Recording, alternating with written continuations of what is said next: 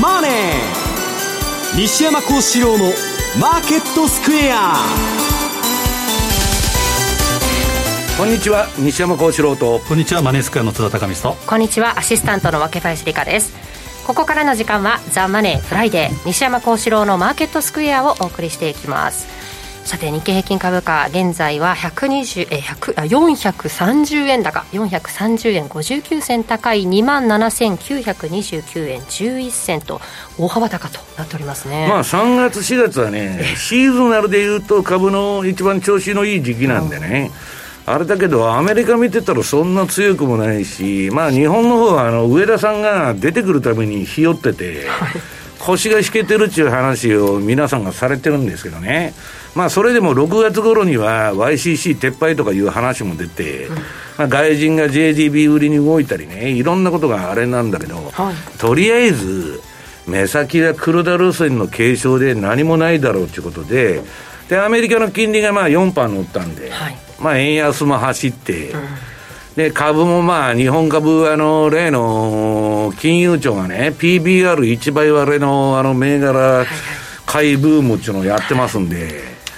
それもどうかと思うんですけど、まあ、とりあえず堅調ということなんですけど、まあ、私が言ってるように、いつ見ても同じ値段だと。はい。要するに、あるレンジの中を往来してるだけですから、まあ、また、え行くとこまで行ったらまた反省と、で、またちょっと下がると PKO で上がるという循環だと思うんですけどね、日本株の方はね。問題はアメリカがね、ちょっと陰りが出てきたかなと。だシーズナルは強いんだけど、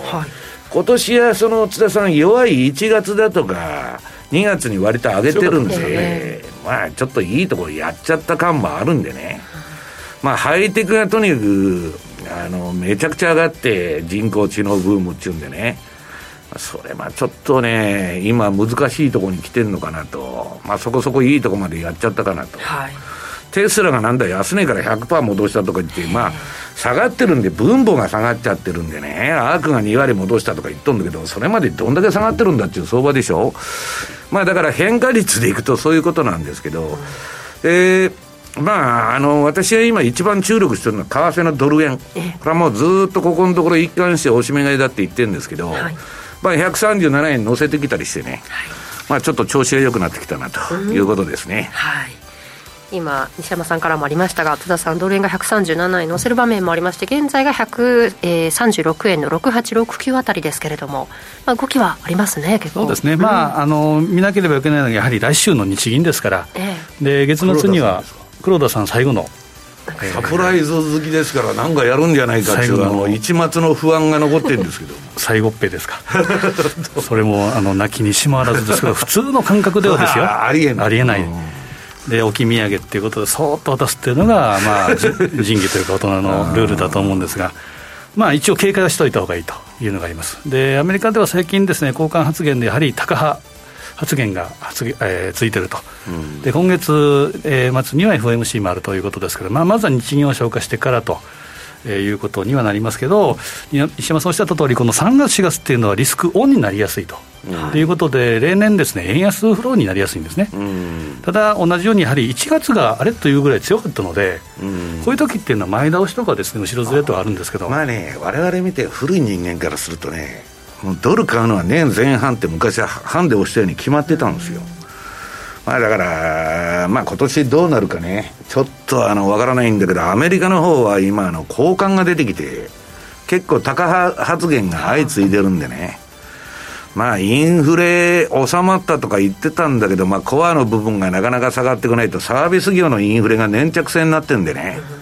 まあ、商品価格とか下がってんだけど、一体どうなってんだっていう話で。まあ後で話しますけど、ヨーロッパなんかでもまだやはりインフレ基調っていうのが続いてますごいよね、ヨーロッパね。ドイツもフランスも。えーこれで本当にまあ今年はあの暖冬だったということで、まあ良かったっていうのはありますけど、これが厳冬だったら大変だったなと。なんか暑いんか寒いのか分からなくて、なんかアメリカの方はね、結構雪積もったり、で、ヨーロッパはもう暖ど冬うなっで、てんだと。まあ、日本も寒かったというのがありますけどね、まあ、いろいろおかしな動きですけど、はいまあ、ドル円に関しては200日移動平均線でなかなかこう上に突破できない、だったらこれは一回下に向かうんじゃないかなとかいうのもありますけど、後でまた話したいなあとあんまり上買い上がりがな相場ではないと私は思いますよ、おしめは買うとワークしてくれるんだけど、まあ、吹いたとこ売って、また落ちたとこ買い、吹いたとこ売りみたいなね、ちょっと丁寧なことをやらないとなかなか取りにくいかなと。まあ、ぼーっとね、買いっぱなしで見てるだけっちゅう相場じゃないと思うんですけどね。そのあたりのことをこの後のコーナーで伺っていこうと思っています。はいえー、さてこの番組では YouTube でも同時配信しておりますので資料もご覧いただきながらお楽しみいただけます。動画については番組ホームページの方をご覧ください。そして投資についての質問なども随時受付中です。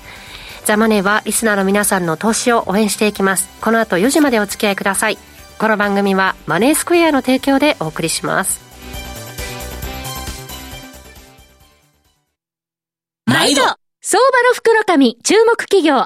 セミナーを3月18日土曜日、東京三田で開催。注目の上場企業5社の経営トップが IR プレゼン。鳥は？毎度藤本さんによる株式相場展望注目銘柄解説です。抽選で150名様を無料ご招待。お申し込み方法はラジオ日経のウェブサイトをチェック締め切りは3月10日金曜日必着です。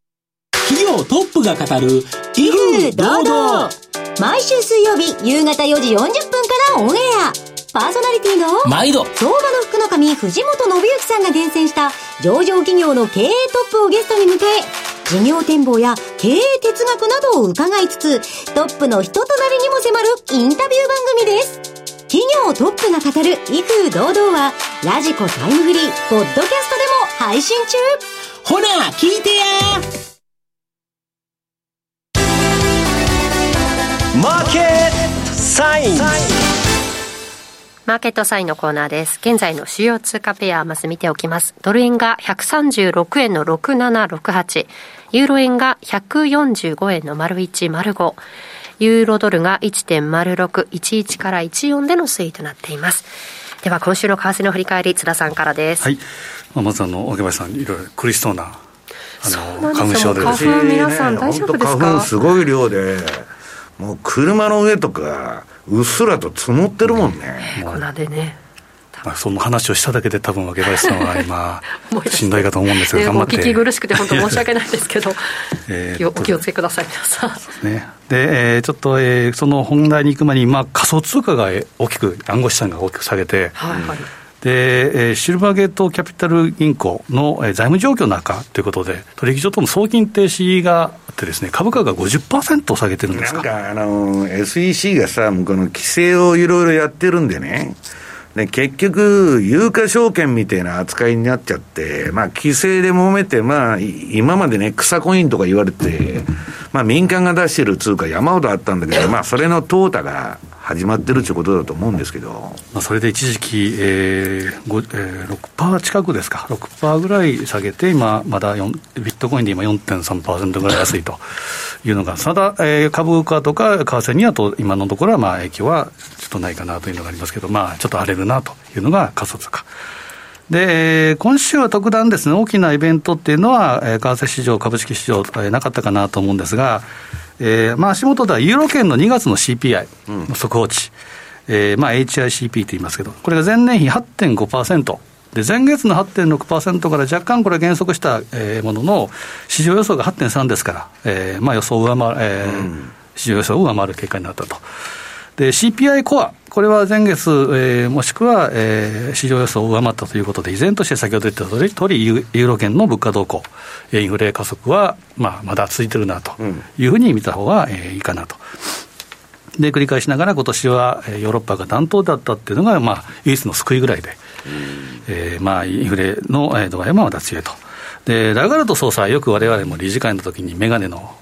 新しさとか、ファッションとかいう話をしますけど、で昨日ですか、2日テレビ番組、テレビに出てて、うん、3月よりあと、3月以降の利上げ継続はあり得るということを発言したということと、え会合ごとの利上げ幅については、現時点では明言できないと。ドイツ連銀がね、あのインフレファイトのインフレに結構うるさい、伝統的にインフレファイト、まあ、上げろ上げろみたいなね、感じになってますんで。で、かといってね、ポルトガルとかスペインとかギリシャとか不景気のとこがね、もうこれ以上上げてもらったら困ると。まあだから、寄り合い状態でね、大状態ですから大変ですよね。まあ、あの本当に国同士ででトレードオフの関係になると、えー、一方を立てれば一方が落ちてしまう、うん、このまま利上げを続けていったら、そしたらおっしゃった通り、南の方の国は大丈夫なのかということもあって、ちょっとで不安定なところがありますけれども。まあえー、基本、えー、流れと総裁 ECB は北玉を打つということで、うん、まあ、ちょっと様子を見なければいけないと。で昨日、えー、2日ですか、同じく、えー、公表された ECB 理事会の議事要旨、えー、これは2月2日分ですけど、引き締めの、えーまあ、オーバーシュート、引き締めすぎを懸念するのは時期尚早であるとの指摘に大半のメンバーが同意したと。で、次回が今月の16日ですか。えー、16日に、えー、0.5%の利上げを、えー、多く支持したということ。で、えー、4月ないですから、次、次次回、えー、5月4日についても0.5か0.25かの利上げで議論が白熱したというふうな模様であると。で大型の市場の市場の予想では、3月と5月に0.5%ずつ利上げをして、で6月、4、9月に0.25%ずつ利上げをすると、ちょっと緩めていくというのがメインシナリオというふうに言われています。まあ、しばらくは0.5ずつ上げていくっていうのは、今はちょっと0.25に抑えてきてるところがある中で、まあ、結構スピードはアクセルを踏むというところですね。で、ECB は24年に入っても利上げ継続との見方があるので、ファンダメンタルズも含めてですね、当面はユーロ買いでいいのかなというところで、で、いつも、えー、まあ出してるシーズナルと、あとテクニカルをちょっと見ていきたいんですけど、まず1番、ユーロドルのシーズナル。これはですね、まあ、本当にジグザグということで、一番は当社というところのリピートがワークしやすいような、そういう、まあ、えー、ジグザグ相場ですね。まあ、えー、まあ、唯一、年末、12月にドンと上げやすいっていうのが例年の傾向というふうに言われてます。うんまあ、だから今回もこうなるんだってわけじゃないですけど、あくまで潮の流れ、潮流としてはこういうふうになりやすいというふうに見たほうがいいと思います。で3月行ってこいで、4月に後半にかけては上げやすいというふうな動きがあるということ、えー、になってますけど、実際のユーロドルのチャートどうかというと、丸2番。まあ、まさにシーズナル通りといいますか、行ってこいということ方向性がなかなか、えー、見当たらないというふうな相場好きになっていると。ただ、このプラスマイナス2シグマ、ボリンジャーバンドがぐーっと収縮するっていうのは、これ、スクイーズ、力を溜め込むサイン、もしくはトレンド転換のサインということですから、一旦底打ちのシグナルっていうのも見えてきたかなと。で、黒線っていうのが1.05ですか、1.05を割れるかどうか、この辺でサポートされれば、もう一回ポンと、2月2日高値レベルの1.1っていうのは十分あり得ると。で、割り込んだ場合にはですね、200日移動平均線というのが1.0326。えー、基本的にはですね、1.0326から1.11、こんな、えー、1.10ですか、このあたりでうろちょろするだろうなというのが、えー、ユーロドルの見立てです。で、えー、次みたいなドル円。丸3番、ドル円のシーズナルはどうかというと、これ3月行ってこいで、4月にやっぱりドーンと上げやすいというのがあります。で、その後ジグザグと動いてきて、まあ、7月、8月、特に8月は、例年ですけど、円高になりやすいというのがあります。がね、日本は景気が悪いと。そうですね。高校野球が始まるとダメになると。そうです、まさに。で、8月はまあ円高だろうというふうな予測のもといくと、まあ4月は強い。で、3月は行ってこいということですけど、丸4番の冷や、えー、ドル円の冷やしを見るとどうかというと、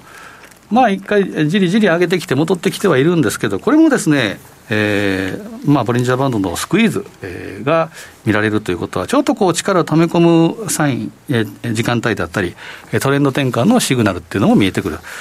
まあ、西山さん言うとおり、今から買っていくのはちょっとどうかなっていうのは、やっぱり200日移動平均線の手前ですから、これが大体137年の10ぐらい、まあ、何回かチャレンジはしてるんですけど、このあたりで買うよりかはですね、まあ、もう少しちょっと落ち着いてからでも遅くはないかなと。ただ、えー、まあ、じりじり上に向かっているってことでもありますし、4月が強,、えー、強くなりやすいというふうな前提、例えば3月中の締め、これ狙っていくというような戦法でもいいかなと。まあ、下は134、大体21日の MA。で、上がですね、高安のちょうど50%、半年戻しが139円のミドルぐらい。まあ、140円ぐらいまでいくような勢いはちょっと今のところなんとも言えないんで、134から139のミドルぐらい、このあたりがコアレンジということですから今のところ、あのー、黒田さんがまだやってて、上田さんが4月からでしょ？で、まあ、彼が自分の色を出してくるっていうのはね、しばらく様子見るんじゃないかと。まあ、あの、理屈よりもね、現実を見て動くっていう MIT 学派ですから、まあ、だから、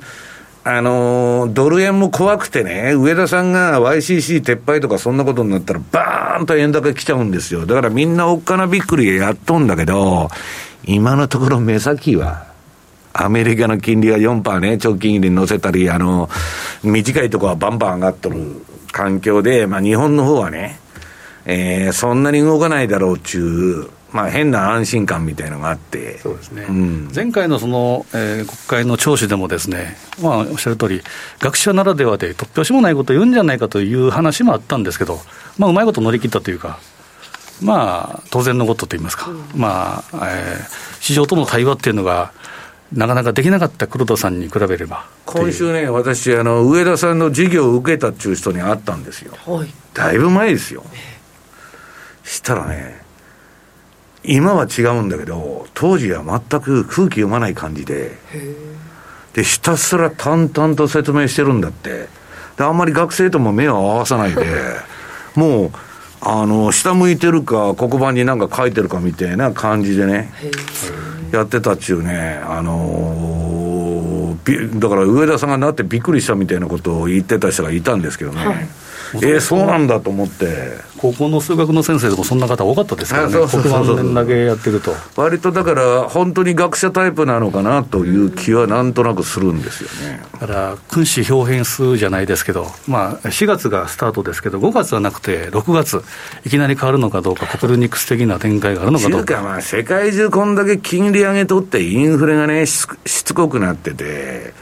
日本だけね周回遅れで MMT で今ね結局0.5に収めるためにバンバン金融緩和のねめちゃくちゃマネーサプライが増えてるんですよ。こんなことやっとったら日本もえあのインフレになるんじゃないのと。今日はまあ、電気代をね、強制的に抑えとるんで CPA がうんぬんって言っとるんだけど、そんなもんは人為的なね、一時的な現象だから、まあ私ね、最近ね、もう物の値段の値上がりがすごく激しくて、まあ海外のサイトとか、まあ日本だけ安く売ってても、転売屋みたいなのが来て全部釣り上げちゃうんで、あんま意味がないんですよ。で、ブランドもんも相当上がってるみたいだし、車もね、値上げ値上げで、だからね、まあ電気、ガスはもうめちゃくちゃ上がってるし、値上がりというのは実質上の増税と同じですからで、一ね。回値上げしちゃったらね、仮にちょっと円高になるのはどうしようかな、下げないじゃない。円高になりましたから急に下げますみたいなね、上げちゃったものは下がらないんですよ。だからどうかなという感じはしますけどね。まあ、そのあたりの世間のプレッシャーと戦えるかどうか、まあ、本当に、えー前回の国会聴取では、あれと思うよりも、まあ、非常になんか今日はだから、えっと、0.505までいって、ちょっと上限上回ってるらしいんだけど、まあ一部ね、えー、外人の投機筋が、いや、こんなもん時間の問題でもう破綻するんだと。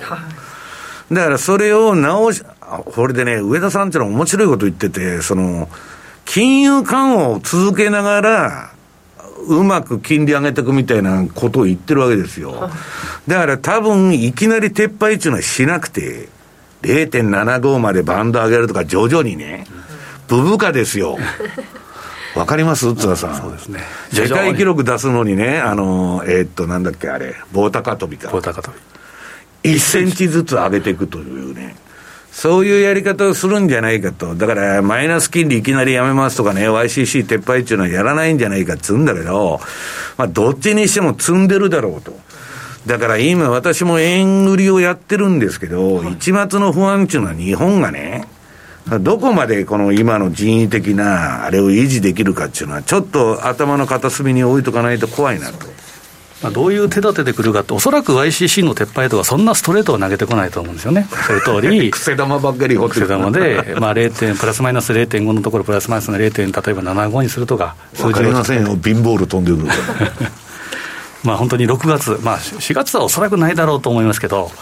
まあ、6月あたりからどう変わってくるのかっていうのもウォッチしなければいけないまあ、と思います、それだから6月ね、まあ、金利引き締めに転じるっていうのは、そのエコノミストの予想なんだけど、まあ、わかりませんよね。まあ、基本、先延ばしっていうのは FRB の得意技でありますけど、まあ、ビハインド・ザ・カーブということで、えー後ずれしていくだろうなというふうには思いますけど。まあ、その、えードル円とユーロドルの掛け算がユーロ円ということで 5,、えー5番、ユーロ円のシーズナル見たら、これは一番シンプルなのが、この3月、4月なんですよね。で、やっぱり強いというふうに見た方がいいかなと。ただ、5月、6月はジグザグっていうことと、夏場は下げやすい。まあ、これもユーロ円っていうのも季節的にですね、まあ、本当に分かりやすいえー通貨の一つかなというふうに思います。あと年末上げるだけだよね、年末は強い、まあユーロが強いっていうのがあるのが、年末、12月はやっぱり強いというのがありますね。でチャート見てもですね、今、ユーロ円の冷やしチャート丸6番ですか、一番綺麗な形をしていると。まあ、じりじり上げてくる、まさにこの、えー上昇バンドークっていうことで、えーなんかユーロ円とかメキシコ円はわーっと電車道相場になってますよそうですね、メね。キシコ円は、メキシコペソ円はもうさらにもう上に来てるという感じですけど、じりじり来てるのがユーロ円ということです。でここは今、145円超えるかどうかっていう心理的な節目もあったんですけど、これをじゃあ軽く超えてきたというところがあって、まあ、今はちょっとこの辺うろちょろしてますけど、ここを明確に超えてくると、去年11月9日レベルの147円っていうのも十分あり得るかなと。まあ、押したところでも120え142円の50ぐらいだろうというので、私も M2TV でも言いましたけど、一番シンプルなのは今、ユーロ円だと。142円のミドルから147円ぐらい罠罠に仕掛けて、えーこのあたりでトラリピをしたらいいんじゃないかというのが、一番シンプルじゃないかなというふうに思いますね。これがユーロ円。で、えーあとですね、ちょっと、えー舐めてみてきたのは、丸7番、ユーロポンド。ユーロポンドはですね、一定コインに、えーシーズンになりやすいと。で、3月上げて4月下げると。からこれもまた12月が強いというのがあって、ここれはで。もトラリピ的にはいいんじゃないのこれ？ユーロポンドはですね、この春にかけてはいいかもしれません。ーまあ、冬はちょっと強いというのがありますけど。で、まさに丸8番、ユーロポンドのチャート見たら、これも本当に、まあ、西山さんから言うと眠たい相場と。しょうもない相場。しょうもない相場ですけど、しょうもない相場ほどトラリピではワークしやすいという、まあ、いたし返しといいますか、なんていうか。いや、だからだトレンドが出ないっていうのは、トラリピにとっていいこ。とですす。トレンドが出るんだったらもう、安だから野会、安野もうちょっ。と、触れがでかくなってくれた方が、これ、これの場合はいいよね。そうですね。まあ、あの動くときは動くんですけど、ユーロポンドは、えーまあ、ポンドがありますから、えーここではありません、トラッシュショックの時はドカーンと上に行きましたから、で今で言うと、大体えー21日移動平均線の近辺になるってことは、要は居心地がいいと、まあ、ゴルディロックスであるというふうに見ていいと思うので、まあ、プラスマイナス、えー、ボレンジャーバンドのプラスマイナス2シグマないという、0.8768から0.894えーこのあたりがポイントかなということで、これ、これさ、津田さん、よくわからないけど、それ、一目均衡表の、まあ、いわゆるあの雲みたいのが走っとるわけじゃないですか。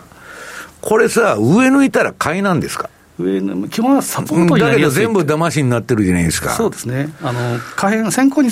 2スパン、下辺では大体サポートになりやすい、赤い雲だったら抵抗に遭いやすいということなのそうか、下は止まっとるんだ、大体。そうですね、ただ今、雲が薄いということは、どっちにも行きやすい、つまりレンジサインであるというふうに見ていいと思うので、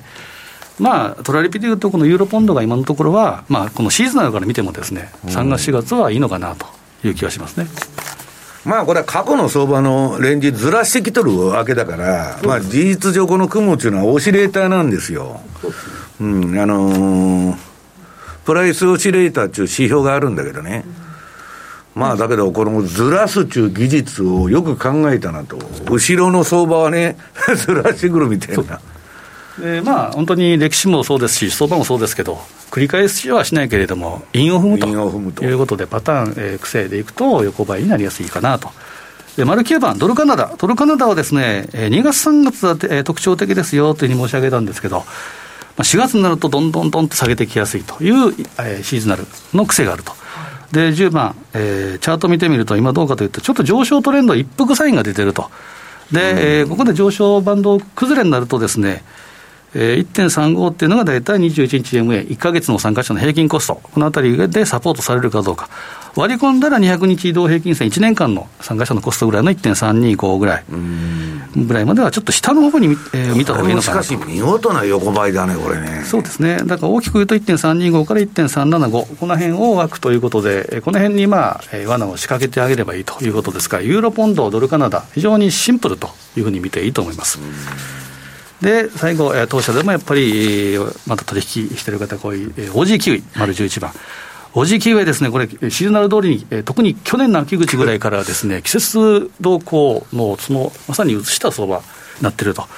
で、えーまあ、言うなれば3月、4月は1回、3月に一定行為でボトムをつけて、4月、5月にかけて上げやすいという、あくまで傾向があると。なんけどね、僕今日チャート持ってきたんだけど、あのー、OG9 位のね、冷やしのシグナルって久しぶりに転換したんだよ。そうですね。で、それが、まあ、3月は見て通り、えーシーズナル見た通りで、一定超えで、ちょっとし、えーまあ、もう一回底つきやすいというのがあって、丸12番で見ると、まさにレポートにも書いたんですけど、OG 企業ってちょっと転換ポイントで、えーちょっとこの雲の可変っていうのがサポート帯なんですけど、1.079、このあたり割り込んできたら、去年の12月29日の安値レベルの1.062とか、もしくは1.06とかいうことまで一回下がってくる可能性も十分あり得ると。でシーズンに従えば、えー、3月の半ばぐらいには一旦そのあたりまで下げてくる可能性も十分あり得ると。で上は200日、これは1.1、まあ、本当に見事に200日を一瞬超えたんですけど、騙しっていうことで、それでまただらだら下げてきたので、まあ、上は1.10ぐらい、下は1.06とか1.06に、ここぐらいまではちょっと試してくる可能性があるというふうに見ていただければいいかなと。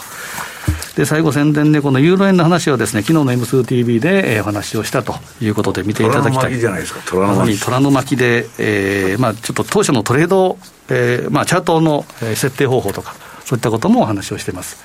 でテクニカルでいうと、えー、丸14番。えー、2月28日、まあ、今週、西山さんも、えー、テテクニカルフォーカスで、うん、ドル円相場の見通しと先方ということで、はい、お話をしていただいているので、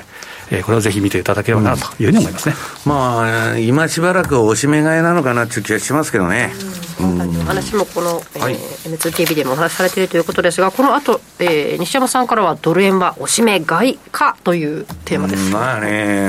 なんか需給動向を聞いてると、実需の方は、はい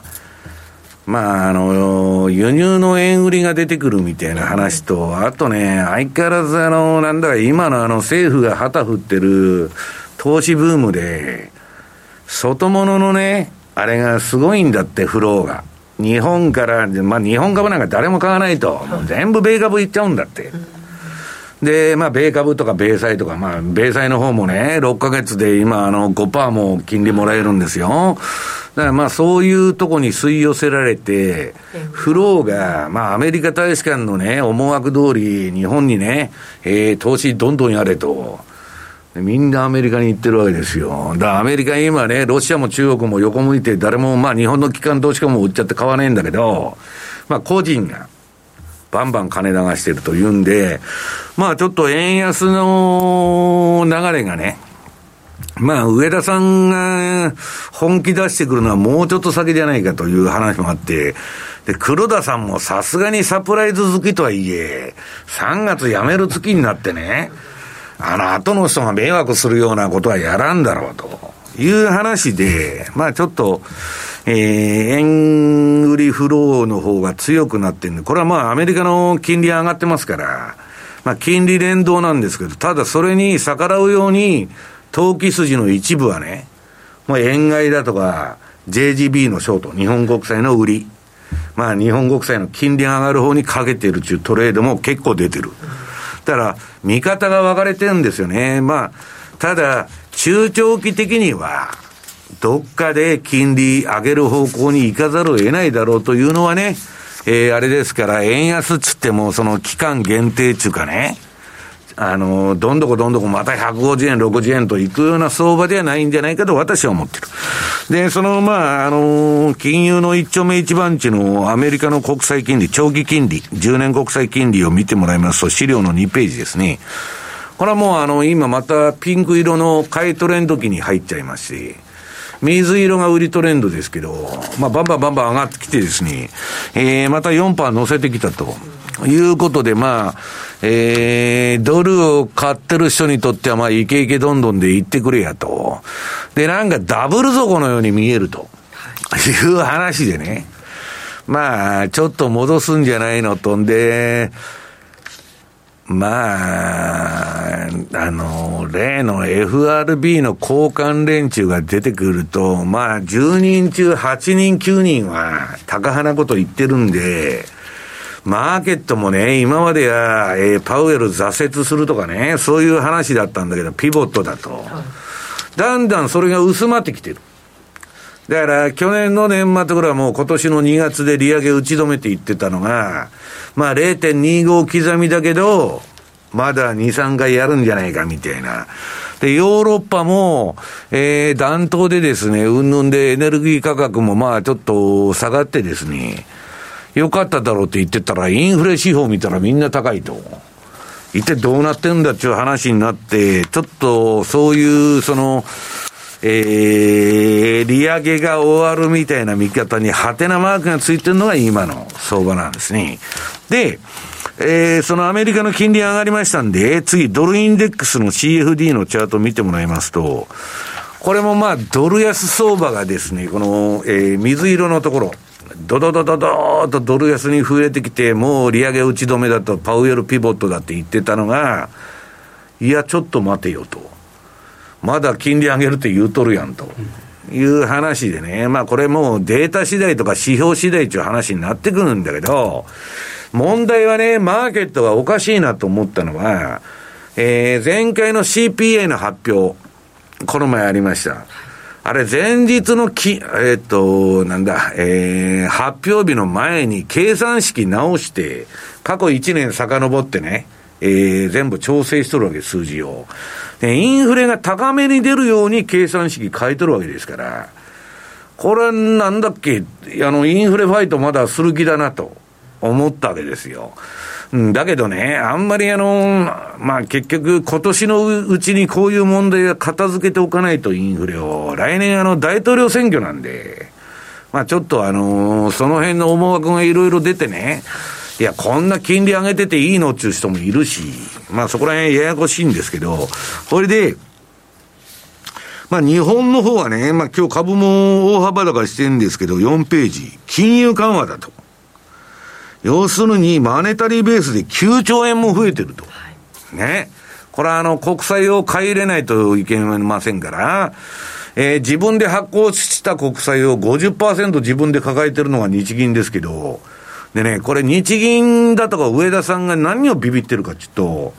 こんな9兆だとか10兆だとかね、調子で買ってたら、発行済み国債がなくなっちゃって、買う国債なくなるんじゃないのって前から言われてるわけ。で、国債買えなくなったら地方債買えばいいとかね、わけのわからん議論になってんだけど、そんなね、自分で発行した国債、自分で買ってるって一体どういうことですかと。で、えー、私の友人の前田正隆さんがですね、その横で書いてるんだけど、まあ今の、その、これ彼自動計算してるんですけどね、コンピューターにデータ取り込んで。えー、2月28日現在の国債保有母価はなんだ、582兆4600億円で、えー、それでまあ、今、7兆4900億円の含み損が出てると。で、これ、これ、どんどんどんどん買っていってですね、今の国債を。これから金利上がってくると、どんどん損が増えていくと。債務超過じゃないかと。で、これまあ彼がその下に書いてるんだけど、日経の長官にね、国際市場消えぬ歪みと報道されてるけど、歪めてるのは日銀じゃねえかと。市場の動きによって歪んでるんなら、それは市場が決めてんだからね、マーケットの価格っていうのはわかると。だけど、自分の買い占めに価格が緩んで、それをもとにね、財務報告しとると、こんなもん粉飾決算じゃないかと。普通の会社で言ったら。許されるんですかっていう、まあ問題を提起してると。だからそんなことは普通は報道されませんので、えー、何にも誰も疑問にも思ってないというのが今のあれですよ。で、5ページ。まあ、上田さん、あの、MIT 学派なんでね、えー、理屈より現実を優先すると。現実っていうのは何かと。それはね、住宅ローン金利上がったら大変だとか、まあいろんな、あの、えー、機関投資家のね、損がめちゃくちゃね、こんなあの、国債の金利上がったら増えちゃうとかいう現実問題とか、あるいは、その、どういうんです政府に忖度するっていうのも現実なんですよ。自分の首が飛びますからね、そうじゃないと。だから、まあ、あのー、金利をね、えー、上げるためにこの人に交代したんじゃないかと、雨宮さんが、あのー、中曽さんかって言われてたのに、上田さんがなったのは、そういう話じゃないかっつうんだけど、もともとね、MIT 学派つって、スタンレー・フィッシャー頂点にね、ばーっとドラギから何から全部さ、イエレンからその下にぶら下がっとる連中は、長期停滞論つって、先進国なんてバブルを政府が作らなかったら、もう成長なんかしないんだっていう考え方。で、強硬になっちゃうと戦争になるから、金ばらまいとけと。いうのが根底にあるんですよ。MIT 学派っていうのは。だから私はね、上田さんがなった時に、そんなにね、みんなが言ってるように金利なんか上げないんじゃないって言ってたら、いや、そんな日銀のね、えー、東大法学部出たやつがなるべきポストに、な、急に学者が来たんだから、これは金利を上げるシグナルだっていう人も多かったんだけど、まあ、わかりませんけどね、今のところ私はね、あのー、そんなにドラスティックなことやらないんじゃないかと思ってるんですよ。で、その隣にね、朝日新聞のこれ、暴露記事っていうかスクープで、日経がね、雨宮さんに決定っつって、合法を出しちゃったわけよ。その日銀次期総裁と。はい、したらさ、当の雨宮さんは、ね、そんなもん、えー、っと、これどう言ってんだ？日銀 OB のとこを訪ねて、総裁就任の打診はありませんでしたと。まあ、おそらくね、だいぶ前から打診はしとったと思うんですよ。なりませんかと。で、一応、礼儀的に、いや、結構ですみたいな、誇示する形みたいに、ただ最終的には俺んとこに行ってくるだろうと。誰もなり手がないから。思ってたんだけど、この上田さんの就任っていうのはね、こういう新聞の表の報道の行間を読むと、これはアメリカマターだなと。アメリカ大使館からの要請でね、こういうのがなっとるんだと。学者二人とね、えっとなんだ、金融庁かなんか言った人の夫人で、で、要するに何が言いたいかっつったら、日本はまだ緩和続けろっていう話ですよ。要するに、あの、バーナンキにノーベル賞を取らしたような筋が、あの、俺たちは引き締めでね、えー、金融正常化やってんだから、もう ECB も変わったんですよ、転換してスイスも。日本だけどんどん ATM 代わりに相場暴落しないように金ばらまけという意図があるんじゃないかと。で、まあ他の人が断った理由っていうのはね、シンクタンクとかね、日銀とかそんなね、立派なとこ辞めて行ったら、奥の給料取ってんですよ。日銀総裁って何千万じゃないですか。な、行くわけないよ、普通は。その、名誉を求めなかったら。だけど、今、日銀の総裁になっちゃうと、名誉どころか、下手したら教科書に載りかねないと歴史的な事件が起こったと。いうことになるんでね。で、うわ、時間が押しとるな。えー、っと、それで、はい、どこまで行こうか。これまだ、えー、何ページあるんだ？通貨ペアのところから後にしますか？えー、っとね、ちょっと待って、もうちょっと行こうか、じゃあ。えー、っとね、ほいで、次はまあ、あのー、そういうことでね、緩和生成言うとんだけど、日経平均の月足見てくださいよ。これね、えー、まあ、あのー、海外の CFD のチャートなんだけど、あのー、90年のバブル前、超絶バブルやって、これスーパーバブルですよ、20世紀の。で、それ崩壊したんだけど、92年から年金福祉事業団を使って、当時の宮沢大蔵大臣が PK をやったと。PK をやったために下がるべき相場止めちゃったもんで上がりもしないと。で、下がるために PK を入れとるから、いまだに30年経って日柄調整やっとったわけですよ。で、安倍さんになってから日柄調整ではもう上がらんということで下がりまくってますから、野田さんの得意まで。強引にもう自分で買おうと。で、日銀が今買ってあげとるという相場なんですよ。だから、こんなことやっててね、市場ともう、その国際市場もそうですけど、呼べるのかと。で、後始末どうすんだと。で、そもそもこういうことになっちゃってる大きな原因が、次の、えっと、少子高齢化、7ページ。えー、なんだっけ、もう出生数が減りまくって80万人はあったと。で、なんか、もうこれからどんどん減っていってね、この下の前田さんが書いとるんだけど、あの、80万人割れは堺への継承だって書いとるんだけど、2026年の日の上馬の年には60万人割れが危惧されてると。もう、どんどんどんどん人口減ってって、ほいでね、あの、ノーベル賞を取ったクルーグマン教授が、日本はね、金融緩和が足りないから、経済が停滞してるんだと、ヘリコプターから金ばらまけと。言っとって、日銀だとかもそういう言うこと聞いてやっとった人もいるわけですよ、緩和バンバン。だけど、何にも良くならなかったし、株も上がらなかった。で、なんでかっつったらね、クルーグマンがニューヨークタイムズに、なんだ、去年だったか一昨年だったか懺悔して、私の言ってることは間違いでしたと。日本はね、いくら金融緩和しても、少子高齢化だから、経済が上がらないんだって、何言うとるんや、このおっさんと。ノーベル賞学者ですよ。いや、だからそんなことでこれを解決しないとね、あんな軍事費増強したって何したって景気なんか良くならないと。いう話で、まあ、結局これ経済に若い人が負けちゃって、まあ子供を増やすとね、自分たちの楽しみが減っちゃうとか、生活できないとか、家賃が上がるとかね、子供一人分で何本上がるとか、そういう話になっちゃってると。で、えー、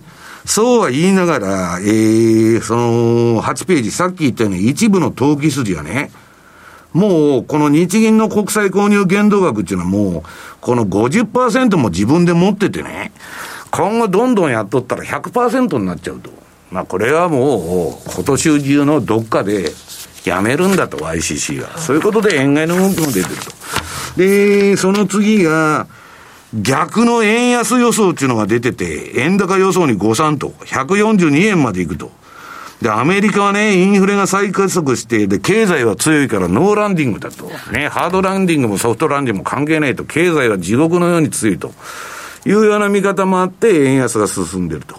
で、えー、日銀 OB の辛口の白川さんはですね、黒田氏を批判してると。もうやめるからね、そろそろ悪口言ってもいいだろうと。いうことでね、まあ、いろんな情報が錯綜してるということですけど、とりあえず目先の足元は 10, 10ページ。日本の金利は微動だにしてないと、0.5のところに張り付いてね、えー、人工的な相場やってますということで、とりあえずここで切ります。はい。えー、日経平均株価大引けを迎えて428円60銭高い27,927円47銭と大幅反発で終えています。この後詳しく伺っていきます。以上ここまでマーケットサインでした。ラジオ日経プロネクサス共催個人投資家応援イベント in 大阪を3月11日土曜日大阪のオーバルホールで開催します。抽選で150名様を無料ご招待します。ラジオ日経でもおなじみの和島秀樹さん、杉村富夫さんによる株式講演会のほか、上場企業の IR プレゼンテーションをお送りします。お申し込み詳細は、ラジオ日経イベントページをご確認ください。なお、当セミナーは、新型コロナウイルス感染防止対策を講じた上で開催します。番組アンカー経済ジャーナリストの町田哲です。アシスタントの杉浦舞です。金曜午後4時は1週間の世界と日本のニュースがわかる町田哲の深掘り。気になるニュースをとことん掘っていきます。激動する時代の中で確かな視点を持つためにも町田徹の深掘りぜひお聞きください。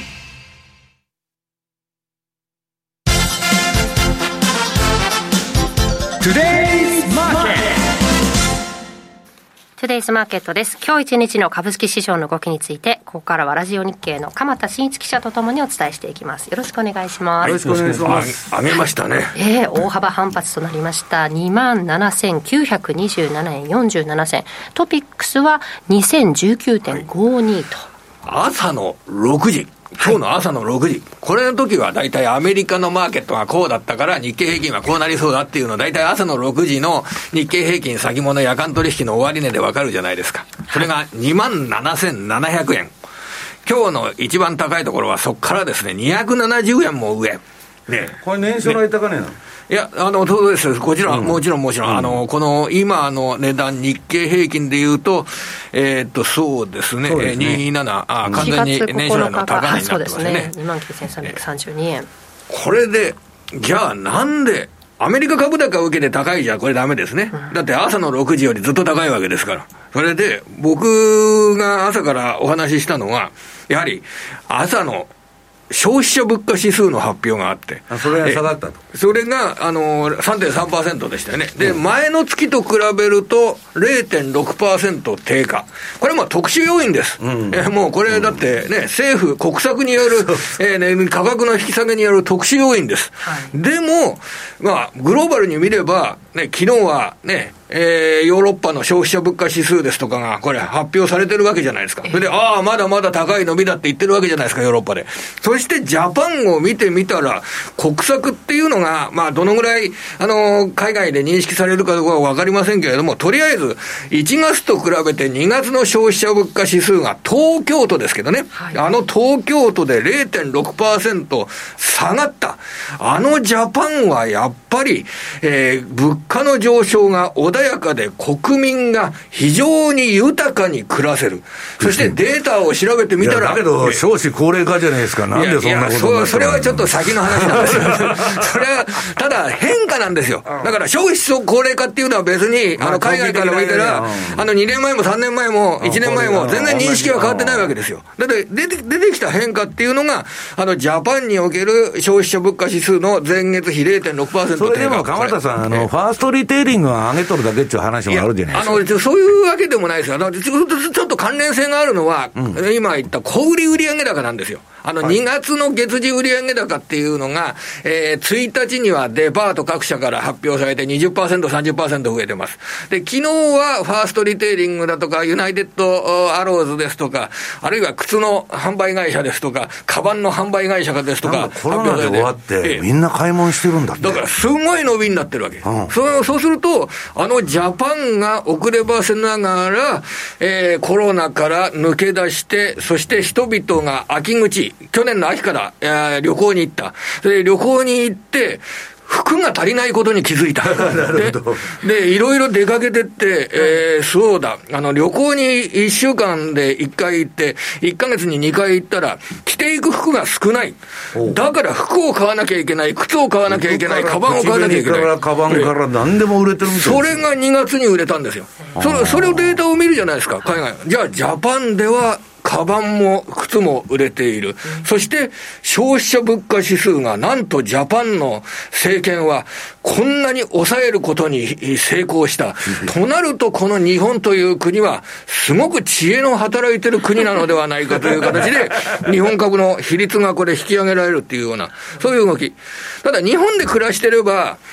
これそんなに一時的なもんだよ っていうことは分かるわけなんですよ。日本で暮らしてるわけに反応してるっていう話ですよね。だけど、あの、海外の人っていうのは、投資家っていうのは、そんなに日本のこと詳しいわけではない。うん、で、そうすると400円日経平均が上がるときっていうのは、これ海外の投資家が上値買わないと上がらないんですよね、これ。そういうことですね。だから今日のところは、その日本の月次売上高2月の調子がいい。しかも物価を抑えられている。じゃあ日本の人々は豊かな暮らしをして、えー、これからも消費は、えー、かなり健全になるのではないか、というような観点で、えー、今日は買われたと。まあ、いつもながら、ただ、日本に暮らしていると、そんなに継続的に日本の成長率が上がるようにあの受け止められてはいないので、まあ、日本人はね、まあえ。ー、でね、鎌田さん、どこの国も、えー、アメリカ人に聞くと、アメリカの景気はだめだって言うし、ヨーロッパ人に聞くとだめだって言ってる、みんな。だから、グローバルに考えると、やっぱり、あの、そうですよ。今週、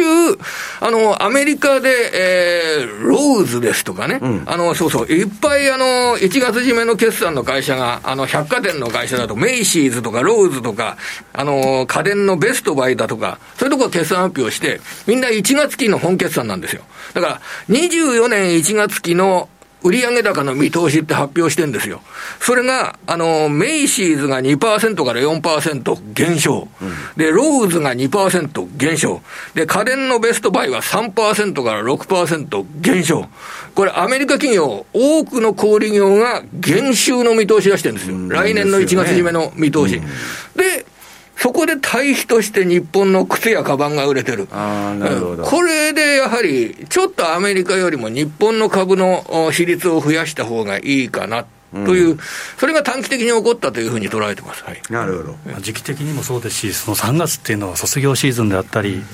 越しがあったり、はい、消費も当然増えてきますし、えー個人的にはこの WBC で侍ジャパンが勝ったら、またさらにいくんじゃないかなと思うんですけど、ね、帽子とかユニフォームとかね、全然手に入らないですもんね。日本は そんな落ち落ちないですよね、あのとりあえず。まあ、この時期はそうですね。でで、これで夏場まで、夏場になってからどんどんまだ消費が上がるかっていうと、そういう自信は多分皆さん持ってないとは思いますけどね。足元だと今までの反動が一気に出たと。ええ、そういう部分はあるんじゃないですかね。あの、ただの移動だけじゃなくて、物が動いたっていうのは、あの、今回の特徴ですよね。実店舗で買ったりっていう、ね、ただ、一回カバンや靴買うとですね、すぐにまた次のカバンを買うっていうわけでもないでしょう、私はどんどん捨ててるんですけど、今。大丈夫そうですよね。そのあたりがキーワードになったし、あと中国経済なんていうのも今日ね、よく聞かれましたよね。もうすごくあの大きく聞いてます、うん、今のご指摘のように、あの今週の日本株は、その中国経済の PMI の大幅上昇と、切っては切りせないようあの、はい、切り離せないような上昇になったということでしょうね、うん、まあ、これが続いてくれるかどうか、まあ、今晩はアメリカの非製造業の ISM の、はい、えー、景況感指数なんかも出ますけれども、雇用指数に注目です。雇用指数。雇用指数。高いんです、あのサービス業の雇用指数が今、60ぐらいのあの段階にあって、はい、で来週の雇用統計。に前に、雇用関係のあの指数の動向に注目、まあ、1か月前のあの1月の雇用統計の発表以来、4週間で0.7%も10年債利回り上がってますもんね。これで来週の雇用統計でゲームチェンジャーになるかどうか、えー、これは楽しみですね。なんか新規失業保険申請件数なんかもなんか減ってたりしてたのでね、まあ、どうなのか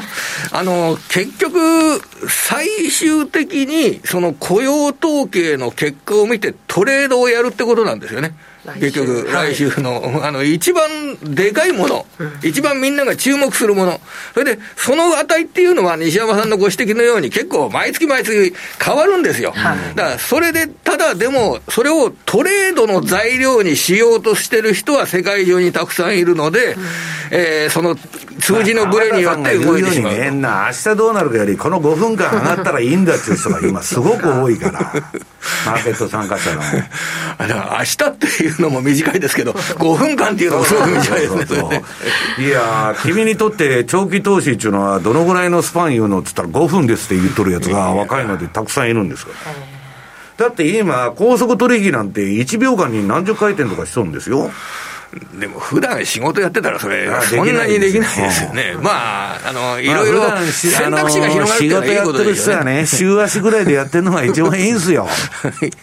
まあ、あの、そういったあ短い取引でもですね、あの、成果を上げられれば、それはそれで、あの、素晴らしいですよね。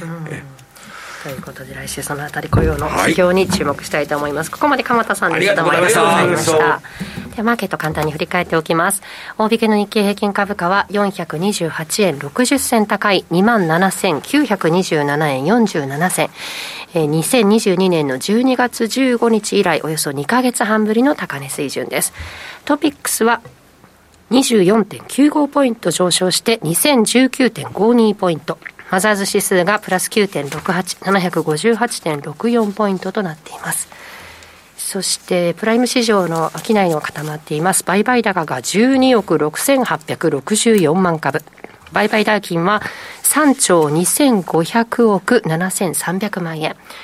値上がり銘柄数が全体の80%、80.6%で1479銘柄、値下がり銘柄数が279、全体の15.2%、変わらずが77銘柄となっています。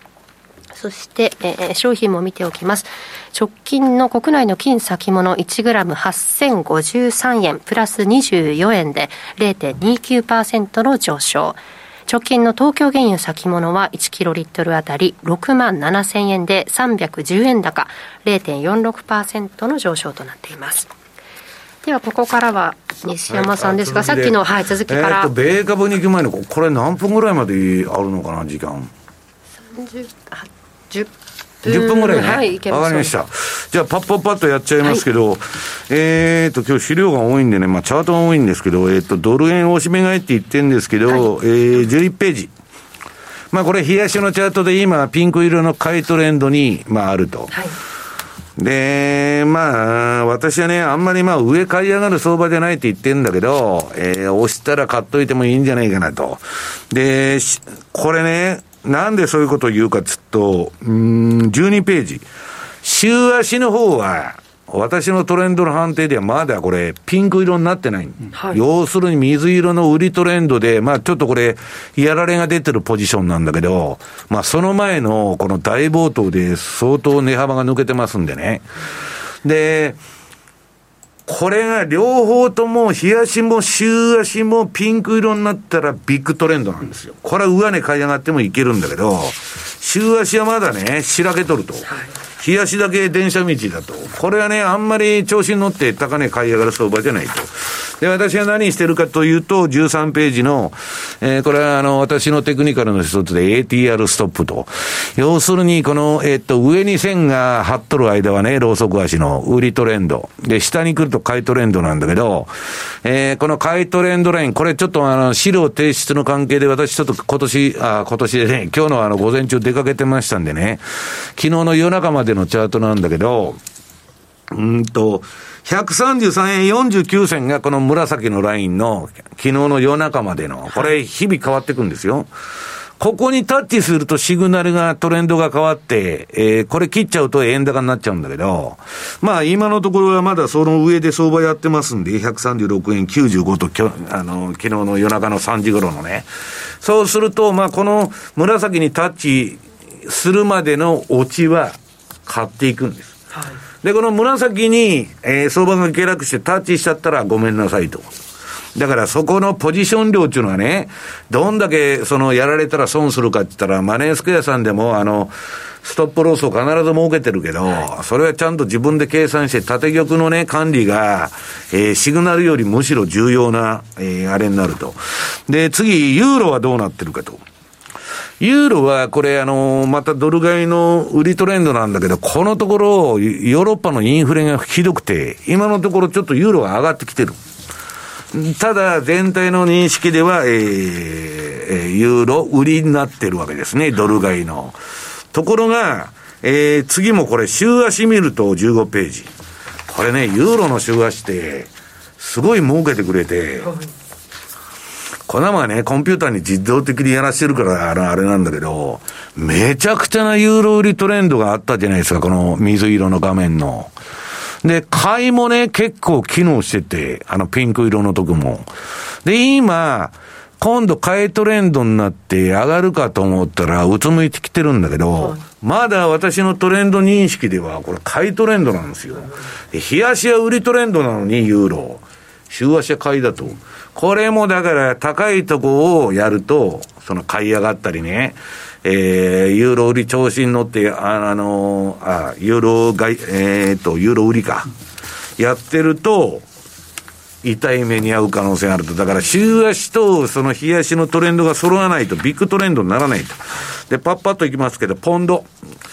ポンドの冷やしはまあ今、横ばい気味でね、相場。まあこれ去年の一番いい相場、この水色のとこ、ボロもげの相場だったんですけど、ポンド安になって。まあ、えっ、と、今また売りに転換してると。で、ポンドはね、週足も売りなんですよ。だけど動かないと。今ね、まあ、あの国はよくわかりませんから、一体何で上がってんのか下がってんのか。で、ちなみにね、えっと、次、えー、冷やしに戻りまして、5ドルドル。これは直近売りになった。で、それよりも早く次のニュージーランドドル19ページ。これはまあ早々と売りになって、で、5ドルは値持ちが良かったんだけど、5ドルもついに冷やしで売りになっちゃったと。で、なんと、えー、マネースクエアさんを代表する通貨ペア20ページの OG9 位、5ドルニュージーランドが、なんか比嘉さんとかも転換したかっつってシグナル聞いとったんですけどね、だいぶ前に。いや、まだ変わってないと。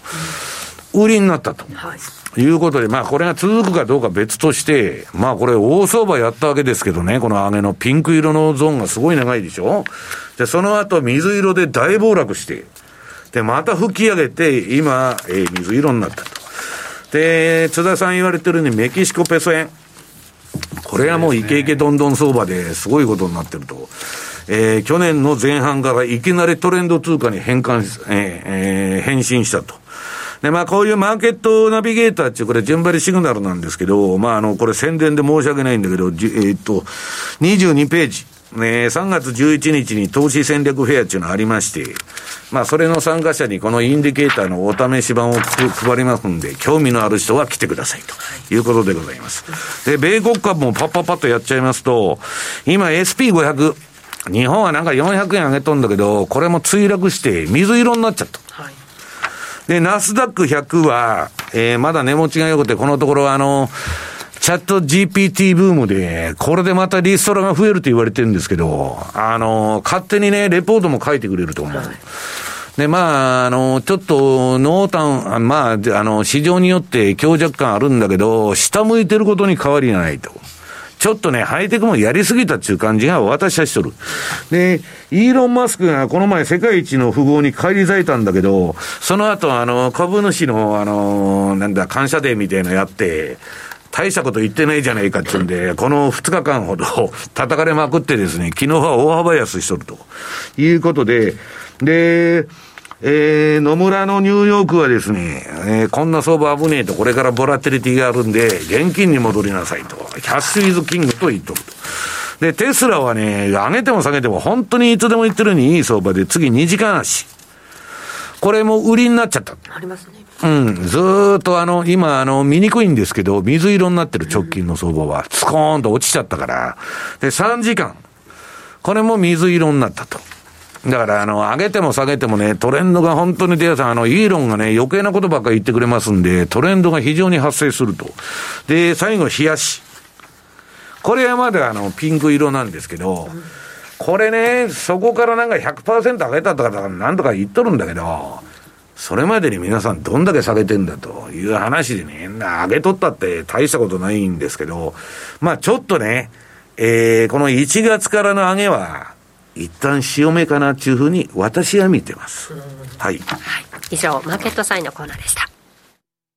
四国の皆さん、3月25日土曜日に松山市で無料投資セミナージャパンツアーを開催します。ティア、LA ホールディングス、メディロム、新た、ニューアートホールディングスが IR プレゼン、そして桜井英明さんが新年度株式相場を展望し、注目銘柄を解説します。お申し込み方法は、ラジオ日経ウェブサイトから、抽選で80名様をご招待。締め切りは3月17日必着です。マネーに対する食わず嫌いありませんか？フォーユーと学ぶ日本経済。お金に関する心配事は山積みだけどどうすればいいかわからない。そんなマネー初心者に向けた30分です。最近気になるあのニュースについて詳しく聞けたりクイズで楽しく経済について勉強します。フォーユーのマネー事情も聞けちゃうかも。ラジオ日経第一。毎週水曜夕方6時から好評放送中。お楽しみに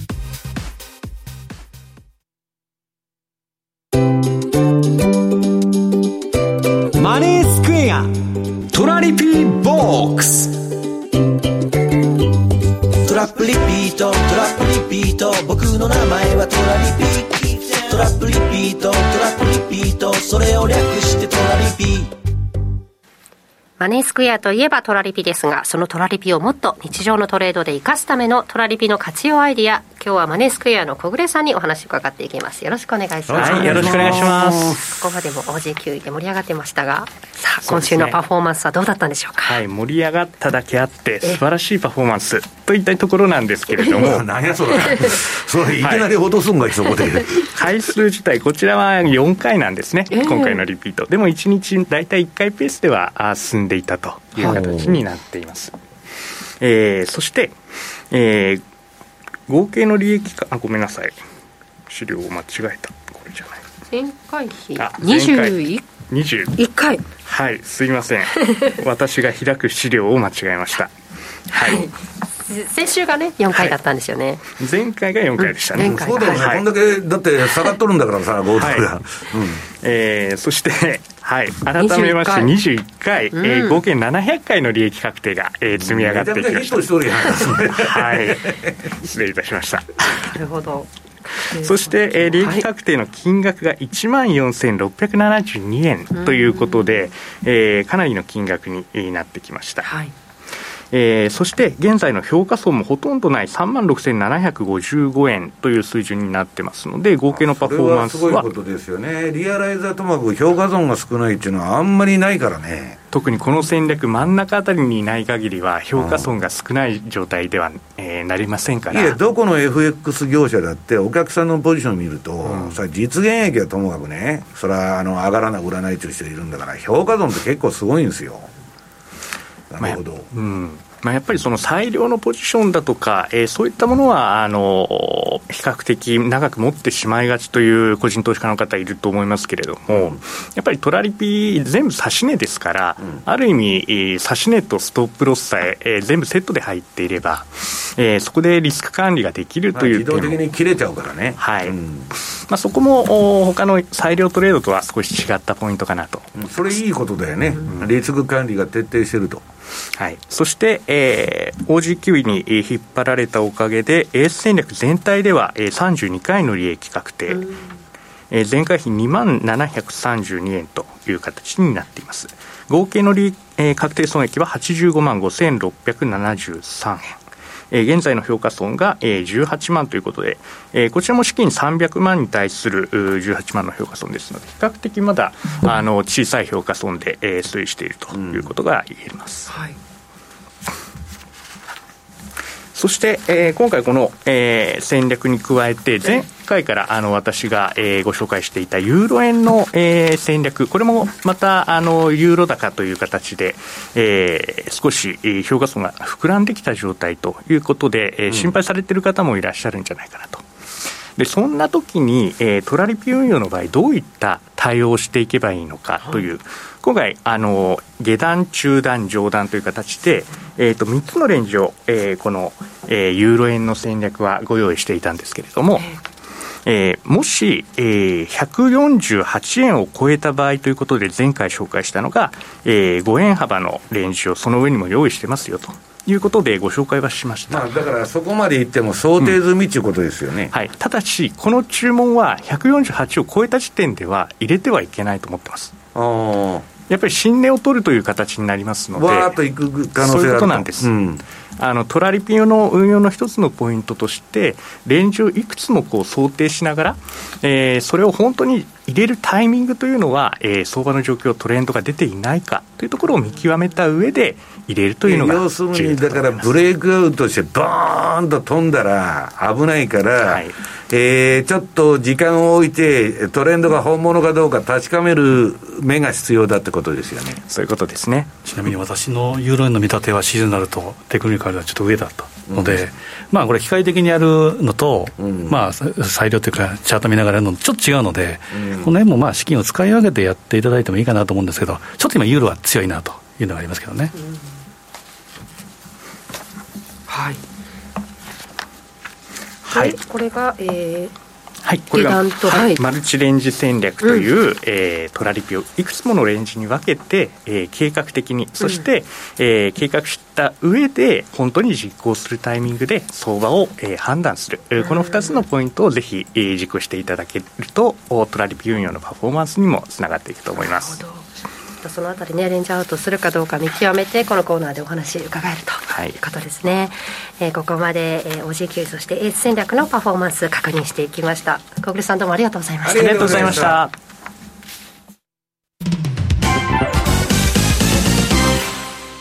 マネースクエア。あなたもマネースクエアのトラリピで FXCFD 運用を始めてみませんか？特許取得の自動注文トラリピなら、発注の手間や時間に悩まされることのない快適な運用をサポートしてくれます。さらに投資情報も充実。投資家の皆様のお役に立つ最新情報を毎営業日配信しております。ザ・マネーでおなじみの西山幸四郎さんをはじめ、有名講師陣による当社限定の特別レポートも多数ご用意。マネースクエアの講座をお持ちの方であれば、すべて無料でご覧になれますので、ぜひチェックしてみてください。今なら新規講座開設キャンペーンも開催中です。講座開設はもちろん無料。お申し込みはおよそ5分で完了いたします。気になった方は今すぐトラリピで検索してみてください。その他にもマネースクエアのホームページやツイッターなどの公式 SNS では運用に役立つ様々な情報をお届けしていますので、ぜひチェックしてみてください。マネースクエアではこれからも、ザ・マネー、西山幸四郎のマーケットスクエアを通して、投資家の皆様を応援いたします。株式会社マネースクエア、金融商品取引業、関東財務局長、金賞番号第2797号。当社の取扱い商品は、投資元本以上の損失が生じる恐れがあります。契約締結前交付書面をよくご理解された上でお取引ください。ラジオは一方通行ではありません。パーソナリティと聞いているあなたの心が合わさって、その瞬間に合う心地の良い世界が作られています。あなたが気分を上げたい時やリラックスしたい時、ちょっと寂しい時やぼーっとしたい時など、その時の気持ちにぴったりな音や声を準備してあなたをお待ちしています。ラジコはどんな時も居心地の良い場所でありたい。聞く場所が家だって移動中だって海や山でもあなたが耳を傾けるだけでそこが一番の場所になるように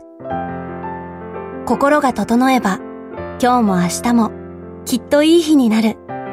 さあ心地の良い声を浴びていきましょう。世界を広げる音がある。ラジコ。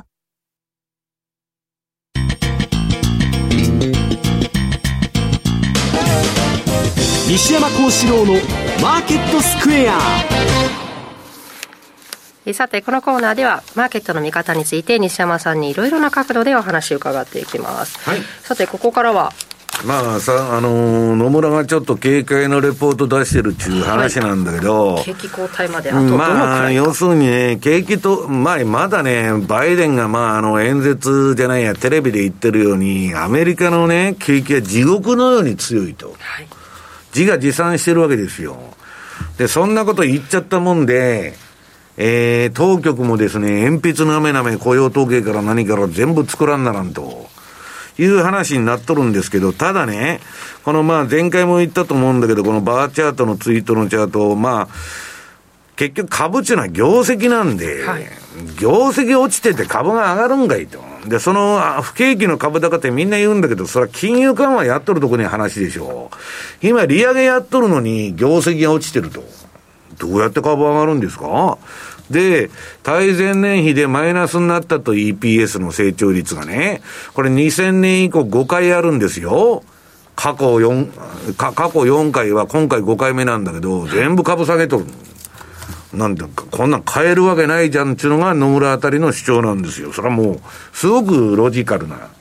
だけど、相場はロジックでそのまま行ってもやられる可能性はある。はい、だけど、私が皆さんに言いたいのは、相場勝っても負けても、理路整然と勝って、理路整然とやられないと、フィーリングで、その場の雰囲気に飲まれてね、買いだとか売りだとか言ってたら、もう相場に遊ばれちゃいますよと。売ってやられ、買ってやられてね。で、まあ、それはともかく、うんと、その次の、自動車ローンがね、パンクしてきたと。アメリカ人にとっては家より自動車の方が大切なんです。家はね、えー、ローン返せんと、鍵は銀行に渡したら、それで借金チャラですから、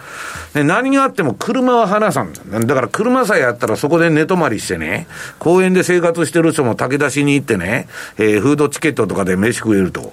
いうくらい大切なんだけど、そのまあ車の、えーえー、ローンの遅延が増えてきたと。で、地域車販売店が破産したり、あ破綻したり、おかしなことになってくと。で、それは当たり前でしょうと、その次のね、横のホームページのこれアメリカの、えー、2年もの国債、景気動向を最も敏感に反応する2年国債が垂直に上がって、あんなゼロの世の中からいきなり変わっとるんですよ。それはまあ、あのー、5%近くまで上がってんだから、それ当然ね、えー、ゼロに何かけても割っても何してもゼロだけど、今どんどん金利上がってんで、ボディーブローのように効いてきてると、経済に。で、まあ、住、住宅もダメだと。あの、シカゴが犯罪でね、えー、住めないようになったんで、みんなフロリダに移っとると、シカゴのね、先物業者もあの、スタデルはじめ。で、フロリダ不不動産バブルだったあの、ブリッケルアベニューとかね、あの辺、まあ、すごくあのー、綺麗なとこですから、で、わーっと上がっとるんかと思ったら、なんのことはない、なんか、フェニックス、アリゾナですよね、これ。だから、あの、ポートランド、ラスベガス、サンフランシスコ、シアトル、デンボ、サンディーゴ、マイアミ、タンパ。マイアミがだから下がってることは、そのブリッケルアベニューってマイアミですよ。全然ダメじゃんと。で、これ下がっとるっつってもね、えー、リーマンショックのあの、リーマンショックって何かって不動産バブルの崩壊なんですよ。その時の山と比べて、はい、今のこの不動産価格ってどんだけ高いんやと。3、4倍ぶち上がってるじゃないですか。こんなもんね、平均回帰しただけでも恐ろしいわと。いう話で、その横はケースシラーのね、住宅指数なんですけど、えー、これはまあ、あのー、ここのところ6ヶ月連続下落してるんだけど、下がったっつったって、大したことなくて、えー、3年前よりまだ39%高いと4割増しと。なもん、こんなもんバブルもいいとこだろうというのがね、まあ私の認識で、でアメリカで一番重要な指標は株でも何でもなくて、この不動産なんです。不動産が行かれると、消費から何からもう全部落ちちゃう。で、34ページ。それでも、えー、気楽なイエレン財務長官はですね、大丈夫だ、大丈夫だと。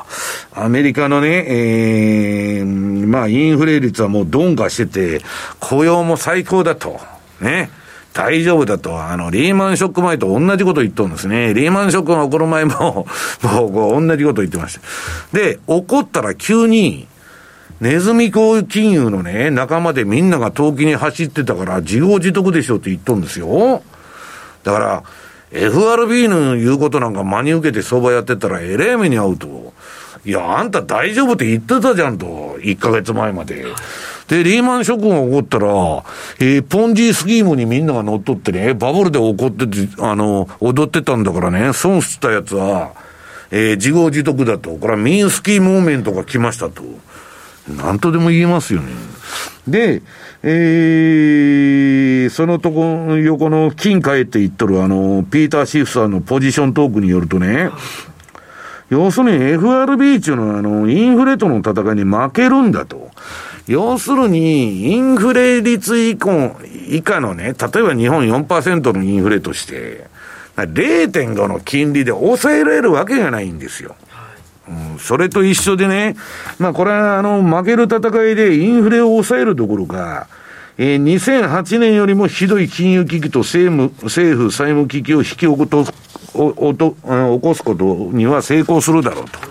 要するに変な世の中になるぞと。スタグフレーションですね。不景気の物価高。で、えー、次、貸し借りがね、この人はあの、ハト派になって、急に高、あの、もともとハト派だったんだけど、急に高派になったと。貸し、貸し借り面白いこと言っとんだけど、70年代の焼き直しと一緒でね、FRB は失敗するんだと。で、その事例を挙げとるんですよ、その、えー、っと、えー、バーンズ時代に破滅的なね、えー、金融を緩めて、めちゃくちゃにインフレがまた、あの、勃発しちゃって収まったかと思ったら、その後、ボルカーはそのインフレ退治するのに20%まで短期金利上げさせられたと。だから、今緩めるとね、ろくなことになりませんよと。だけど、来年大統領選挙なのに、そんなガンガン金利下げて株は暴落しとるわ、インフレは収まってないわ、みたいなことをね、えー、民主党だとか奥の院が許すのかという疑問を、まあ、報道では提しとると、このゼロヘッジのね。で、まあ、次の36ページがアメリカのインフレがデススパイラル。死のね、えー、スパイラル、螺旋階段を今下がっとんだと。で、その理由っていうのは簡単で、アメリカの有権者の大多数が政府のばらまき金をもらっちゃったと小切ってで、毒まんじゅう食ったらね、経済っていうのは衰退するっていうのは、もう、古今東西の経済学者が言ってるわけやから、誰も真面目にね、えー、死体に汗して働いて、稼ごうなんて人ない。もっとくれって言うだけです、政府に。もっとばらまいてくれやと。また小切って出せやと。で、政治家も落ちればただの人ですから、選挙になると、インフレ対策で小切ってまた出しますと。で、さらにインフレが収まらないと。こういうことになっちゃうんだと。で、最後はね、これ意図してやってんじゃないかって声もあって、こんだけアメリカ借金が増えちゃうと、もうインフレで借金を目減りさすしかないと。だから知っててやっとんだという話もあると。こんなことはまあ真意はわかりませんけどね。で、まあ、あのー、えー、っと、レバネン人の非常に辛辣なことを言うね、ナシーム・タレブさん、ブラックスワンの著者ですね。まあ、投資家のディズニーランドは終わったんだと。ね。まあ、そういうことです。もう、あの、歴史上稀に見るバブルをやっちゃったということですね。で、次の38ページ。これが今日のあのタイトルになってる、次の不景気いつ来るんだと、じゃあ。で、私が言ってるように不景気になって利下げになったらこの相場は危ないですよと。利上げとか利上げ停止で株が暴落することはないんだけど、利下げになったらリーマンショックの時もドットコムバブルも一気に相場暴落したと。で、これ答えが出てんだけど、2023年の3月から来年の2月までのどっかで、要するに不景気になると。過去のデータを取るとね。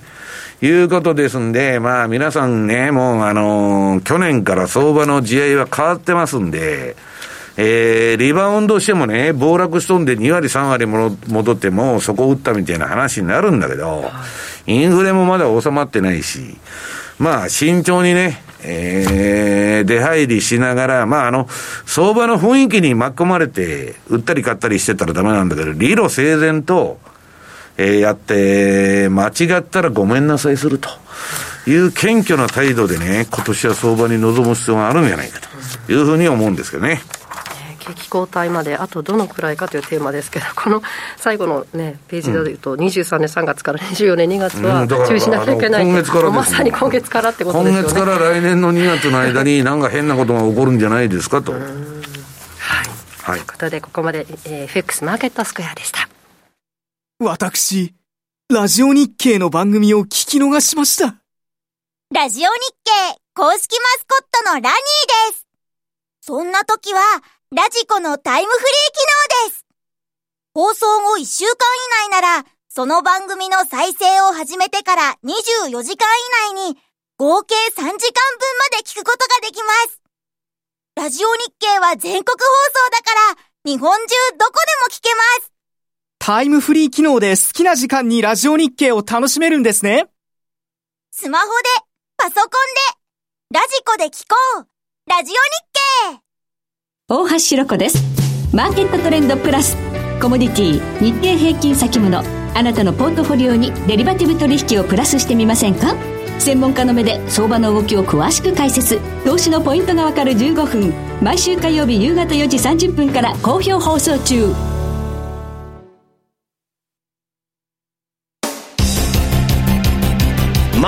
クエア投資戦略さて、来週に向けての投資戦略です。津田さん、お願いします。はい、まあ、その前にあの西山さんが先ほど、理路整然とトレトレードをすると。はい、まさに私もですね、その昨日の M2TV で言ったのは、やっぱり根拠を持ってトレードしましょうと。うんロジックでね。まあ、なんで勝ったのか、なんで負けたのかっていう自分自身のその咀嚼ができないとですね。反省しないから。同じことを繰り返してしまうので。もうフィーリングだけで、あいつが買いやって言っとるとか、新聞になんか買いやって乗っとったとか、そんなもんでやってたら、一切成長がないんですよ。まさにあの根拠を持ったトレードをして、粛々と利益を取って、粛々とロスカットをするっていうのが、まあ、まあ、言うは安いですけど、理想かなということを、えー、また M2TV で言ってるんで、見ていただければと。うんで、まあ、来週にかけてですけど、まあ、丸15番。中央銀行の開口スケジュールっていうところを見なければいけません。で、来週に関してはですね、中銀のウィークと、中銀会合ウィークというふうに言ってもいいぐらい、3月7日が RBA、オーストラリア。で、3月8日が BOC、カナダ。で、やっぱり注目は3月90の日銀会合、黒田さんの 最後のラストギグというところで。まあ、おそらく何もないだろうというのが、ほぼほぼのマーケットの意見ですけれども、なきにしもあらずというのもありますけれども。あの人はだから、あの、根回ししないで、不意打ち的にやるからね。そうですね。まあ、市場のとのキャッチボールがなかなか、最後の方、特に去年の12月20日なんかは市場とのドッジボールというよ うな感じで。で、まあ、それで4月の27、28が上田日銀の、これは、まあ、スタートであると。で、ここで見ると、5月が、えー、日銀会合がなくて、えー、6月15、16ですから、はい、まあさすがに4月27、28はスタートということで、シャンシャンということだと思いますけど、マーケットの、まあ、関係者一部がこの6月ぐらいに、えー、そろそろ徐々に動かしつつあるんじゃないかというふうに言われるところもあるので、まあ、この、えー、カレンダー見ながら、うん、えー、いけばいいかなと。で、3月その10日というと、えー、これはまさに雇用統計ですね。本来なら月始めっていうことですから、今日があってもおかしくないんですけど、第2週の金曜日がアメリカとカナダの雇用統計。黒田さんの後に、その晩にまさに、そうですね、まあ、先ほどありましたけど、やっぱ3月、来週の金曜日っていうのがちょっと山かなと。まあ、個人的には3月9日から WBC もありますから、あそうですね、野球もありますから、忙しい週間が始まるなというのがあります。でそこで見たいのがですね、来月は、今月3月は、えー、会合がないんですけど、ニュージーランドにちょっと注目したいなと思って、はい、MR16 番、ニュージーランドドル円のシーズナルチャート、まあ、これも大変相場ですから、まあ、大変相場は大体同じような動きということで、3月、えー、これも半ばぐらい、3月15日前後にボトム打ってから4月半ばに上げやすいというふうな傾向があって、でニュージーランドはですね毎年って言ってますけど、12月にかけてどんと上げやすいと。えー、まあ冬に、えー、咲く商品になるというのもあります。で、1月は今年は西村さんのあのお得意の恵比寿天井っていうのが、あまりなかったので。言ってないじゃん。恵比寿天井言ってるのこの世で津田さんだけなんですよ。まあ今年は。恵比寿天井じゃなくて、節分天井でないかって言われてる。まさに、まあ、チャート見たら節分天井なのかなというふうに見れるところは。節分天井だと彼岸底だよ。ねでまさにこの、えー、通常でいけば彼岸底、まさに、えー、3月の半ばぐらいに底落ち始めるのかなというところもあります。まあ、ただちょっと先走り言いますけど、5月とか8月は例年こう下げやすいということもあるので、うん、まあ、えー、期間、期間、えー、期間見ながらですね、すぐ逃げる準備もしながら、えー、行ってもいいかなというのがニュージーランドドル円。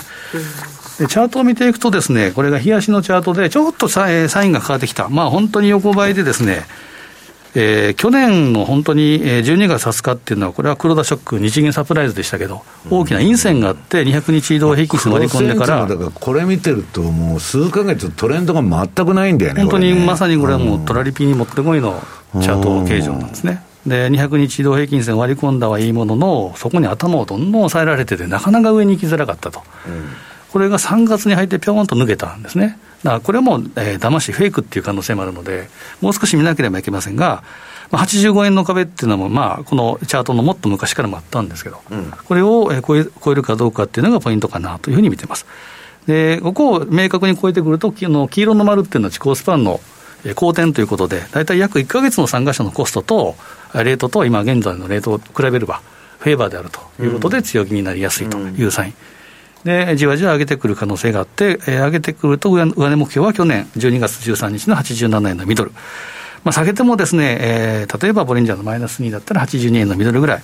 まあ、このあたり82円のミドルから87円のミドルっていうのが主戦場かなというふうに思いますけど、繰り返しながら、えー、シーズナルでいうと、3月半ばぐらいから4月半ばにかけてっていうのは強いということですから、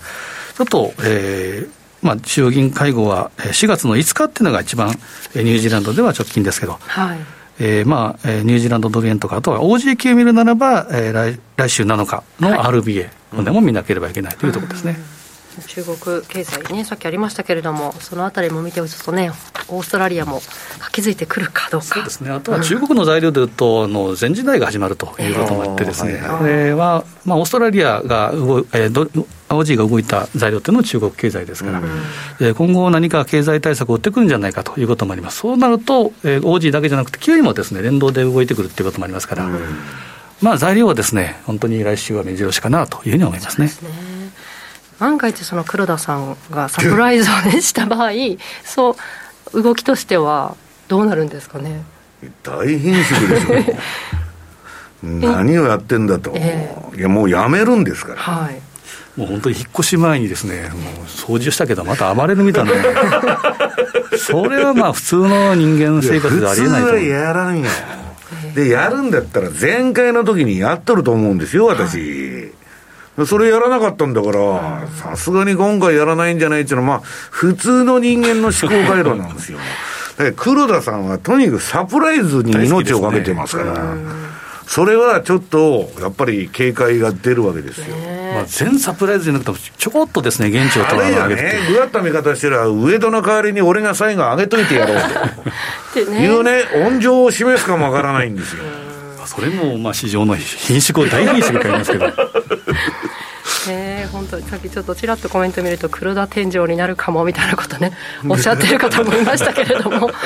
ね、そのあたりどうなるか来週はちょっとイベント目白押しということで来週末からはアメリカは夏時間に移行するというタイミングでもありますしね、はい、暖かくなってきましたし花粉も皆さんぜひともね。まあ わけちゃん連休ぐらいまで続くから5月のなんとか耐えたいと思います、はい、今日ここまでのお相手は西山幸四郎とマネースクエア津田高見と若林理香でした。さようならこの番組はマネースクエアの提供でお送りしました。